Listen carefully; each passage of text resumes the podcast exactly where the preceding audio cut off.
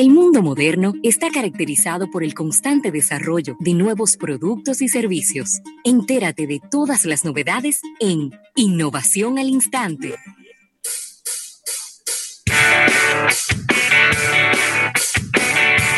Agradeciendo la innovación al instante a la presidencia de la República, Rafael. Y quiero comentar una innovación eh, de la República Dominicana. Ay, me gusta. Y es que el pasado sábado se estuvo realizando el primer concierto pay-per-view desde la República Dominicana del que yo tenga memoria. Yo no sé si a lo mejor tú tienes a, eh, que puedes que tengas una memoria igual o mejor que la mía. Eh, ¿Tú recuerdas algún artista dominicano que haya realizado un concierto pay-per-view desde la República Dominicana? Desde la República Dominicana y de forma virtual, no. Bueno, pero el pay-per-view. Sí, pero. Es para verlo, para verlo, desde la casa. Bueno, sí, para verlo desde la casa. Yo no recuerdo, ¿eh? Que eso se haya realizado en la República Dominicana. Y el sábado pasado a las 4 de la tarde, Toque Profundo realizó un concierto que había que pagar para verlo. Sí. 10 dólares a través de la plataforma Zoom. Cuando te decía el tema de pay-per-view, es, me refería a que es un concierto que no tenía público. ¿Entiendes? Un concierto sin público que se estaba haciendo para un público externo que quisiera verlo desde fuera. Es válida la aclaración porque Pero quizá... Hay conciertos que lo han hecho con público pay-per-view. Sí, claro que sí. Claro que sí. Creo que Luis Miguel. No, porque Luis, Miguel fue, Luis, Miguel fue, abierto, televisión abierta. No, Luis Miguel ha hecho, digo, en, no en República Dominicana, en otros países. Ah, Pero no en otros países, están hartos de hacerlo. En otros países, me refiero. Yo digo en República Dominicana, República Dominicana. Sí. Digo no, que yo recuerde no, que yo recuerde no. Eso no se ha hecho. Entonces, ellos a través de la plataforma de Zoom, y me, yo no pude verlo, yo no, la verdad estaba fuera de la ciudad y no estaba pendiente de, de ese tipo de cosas, pero sabía que se iba a realizar.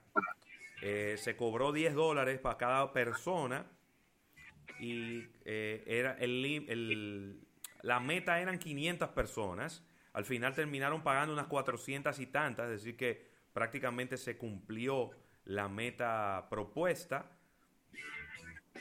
Y me dicen que el audio era de primera, que se escuchaba excelentemente bien. Había que hacer unos ajustes en el Zoom cuando tú lo ibas a ver, por ejemplo, a través del celular o a través de la computadora, tenías que ir y, seleccionar qué audio era que tú querías escuchar. Pero me dicen que se escuchó perfectamente bien. Así que usted dirá, bueno, pero 10 dólares, 400 personas. Bueno, pero vamos arriba, vamos a hacer una prueba primero, ¿no? Claro. Estamos hablando de unos 4 mil, casi 5 mil dólares eh, para una agrupación de rock en la República Dominicana. Es un excelente ensayo el que se ha hecho. Y Esa es la palabra. Y creo que es un ensayo que puede replicarse sin ningún problema. Eh, en, con otros ritmos musicales, con otro tipo de artista, eh, inclusive a través de otras eh, aplicaciones, porque el Zoom del que yo estoy hablando no es el Zoom al que nosotros estamos acostumbrados cuando hacemos una videoconferencia donde va a haber interacción. Zoom tiene diferentes formas y hay una forma de tú poner Zoom en que solamente vaya en una dirección. Entonces, los otros no iban a prender cámara, ni van a hablar, nada, solamente van a escuchar lo que se le está diciendo de allá para que aquí es quizá la, la versión webinar o algo, o algo así. Bueno, estamos hablando de reinventarnos, estamos hablando de, Totalmente. de, nueva, de nuevos, diríamos que nuevos ensayos, experimentos. Toque Profundo da una idea de que esto pudiera dar resultados. Hicieron lo correcto en no hacer un, cobro muy elevado con relación a esta primera entrega, ya que sabemos también que desde el punto de vista de recursos, para hacer este tipo de, de transmisiones, no se necesita un despliegue de como sería un concierto en vivo, con un montaje, un performance y todo esto. Y creo que es una no era, propuesta. No era de que de la casa de ninguno de ellos. Es decir, ellos se juntó la banda sí. en un lugar y conectaron todos sus instrumentos, todos sus micrófonos y parece que el audio que estaba saliendo a través de eh, la plataforma era un audio ya mezclado, eh, probado y de verdad que me ha gustado mucho esto. Me ha gustado mucho este ensayo que han hecho los amigos de eh, Toque Profundo. Atención, Joaquín Yeara. Ahí está.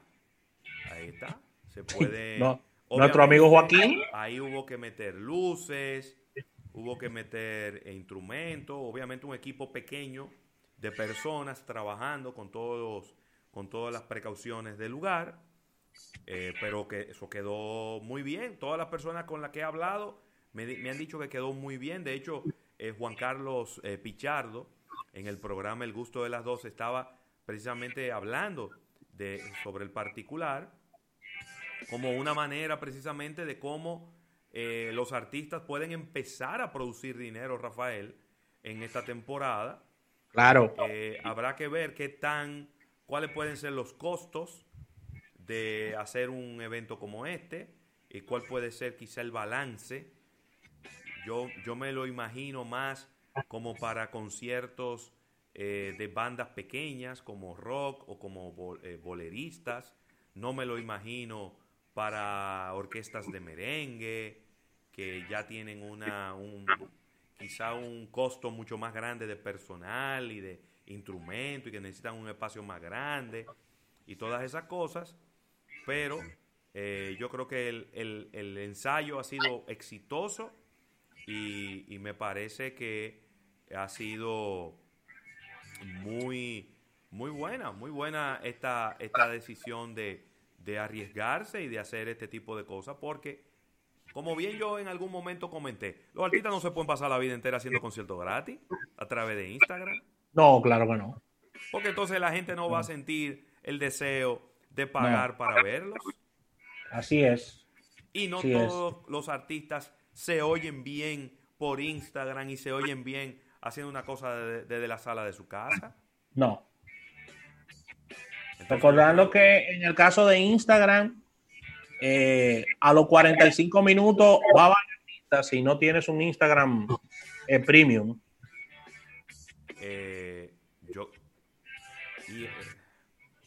Creo que a todo el mundo que se le cae, Rafael. A todo el mundo. A todo el vivo se le cae. No hay 45 minutos, viejo. No hay una cuenta de que yo tengo una cuenta que a mí me deja dos horas. Yo no conozco eso. Peor todavía. En Zoom sí. En Zoom tiene una cuenta paga, que, se, que obviamente fue la que utilizaron para hacer el concierto Toque Profundo, porque es una cuenta que tiene otras características. Sí. Ahí sí te lo permite hacer. Así que me ha gustado mucho eso. Mira, no quiero despedir estas innovaciones al instante, ya que esta estadística eh, le va a encantar a nuestros oyentes, ya que los gamers, los gamers, el 80% de ellos, Ravelo, lo que consumen de alimento regularmente son energy drinks y snacks. Ahí está. Según este estudio de los hábitos de consumo de los gamers.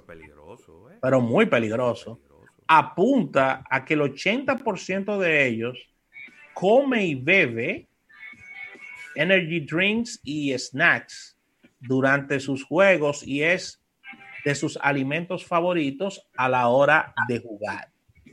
Así que recuerden que los gamers han ido incrementando sus horas de juego por las causas de, restricciones de convivencia fuera de los hogares y ellos han ido, eh, y según este estudio que nos llega de New Food, el cual nos dice que Dentro de los hábitos de consumo que podemos encontrar, estamos que los alimentos más consumidos por, por, este, por esta franja importante eh, de, de consumidores están los snacks, están estas bebidas energizantes, eh, en el caso de Japón. Porque no es que usted no se puede tomar una bebida energizante en un momento que usted la necesite, pero si eso es lo único que usted va a tomar. Eso es lo que ellos están tomando mientras juegan. No, no. Eso es para no dormirse, para durar 24 horas. Exactamente. No, no. De acuerdo a este informe, América del Norte y Europa Occidental, el consumo de bocadillos salados como papas fritas, galletas saladas, eh, todas estas picaderas conocidas, todos estos snacks, son más consumidos. Los que menos consumen son en Japón, un 39% que prefiere jugos naturales, café, té, eh, este tipo de cosas. Así que ahí está, una estadística que quise compartirla, ya que esto llama bastante la atención y me imagino que las marcas de, eh, bebidas energizantes y de picaderas estarán trabajando para eh, seguir fomentando que sus productos y sus marcas se consuman, Raúl. Claro, claro que sí. Mira, rápidamente, una noticia muy breve, y es que ya Microsoft Teams está empezando a permitir que tú coloques la imagen que tú quieras detrás de ti, como esta que tenemos Rafael y yo. ¡Ay, qué bueno! Antes, eh, Teams no te permitía subir tu propia imagen, sino que tenías que elegir entre las opciones que ellos te dan. Ahora no, ahora te van a permitir que tú subas tu propia imagen y, de esta manera, pues, obviamente que el límite sea la creatividad de cada quien, Rafael. Así que vamos a un break, vamos a un break, agradeciendo a la presidencia de la República por estas innovaciones al instante. Ya llegó el platanito que pedí. Ah, gracias. Así que vamos a un break y al retorno venimos con todo